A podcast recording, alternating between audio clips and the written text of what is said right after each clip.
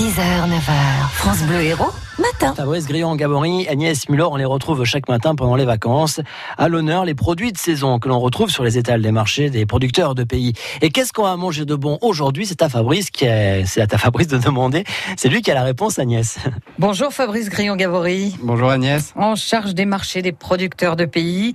On va faire tout l'été le tour de ces bons produits de chez nous et on ne peut pas ne pas parler de la Luc, cette merveilleuse olive. Oui, la Luc du Languedoc qui fait partie des dernières appellations d'origine protégée qui, a été, qui ont été obtenues euh, et qui concernent notre département de l'Hérault puisque cette, cette appellation est relativement récente puisqu'elle a été obtenue en 2015. Oui. et qui va euh, protéger le, le, le, le savoir-faire et toute l'énergie et la passion des, des, des oléiculteurs qui, qui mettent toute leur énergie pour produire euh, cette, cette olive qui va être reconnue par sa forme euh, asymétrique et qui va être très ferme Oui, en bouche oui. avec des arômes légers qui des fois on peut retrouver des notes d'avocat ou encore de noisettes fraîches. Avec un noyau dont il faut se méfier parce qu'il est bien pointu, on peut se piquer la langue avec. Hein Tout à fait. C'est une forme particulière quand même. hein. Non, non, mais il faut le dire. En tout cas pour ceux qui n'en ont jamais mangé. Alors effectivement, euh, vous l'avez dit, une appellation.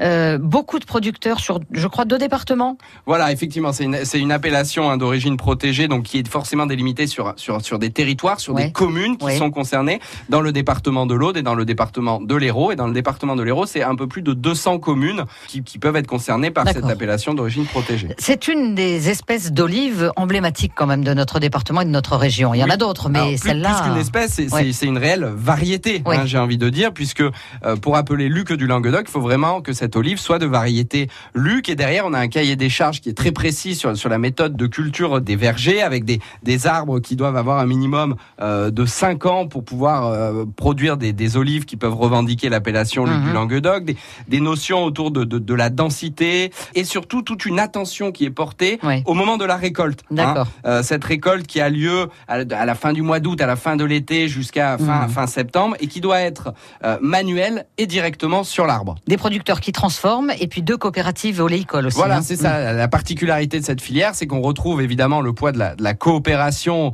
euh, comme comme dans la viticulture dans notre département, avec des, ca- la- les caves oléicoles de Clermont-Lérault et de Pignan notamment, et des producteurs qui vont trans- qui vont produire eux-mêmes euh, leur olive et derrière euh, soit avoir leur propre moulin, soit faire faire à façon pour produire euh, cette cette fameuse Luc du Languedoc. En tout cas, ces produits, vous les retrouvez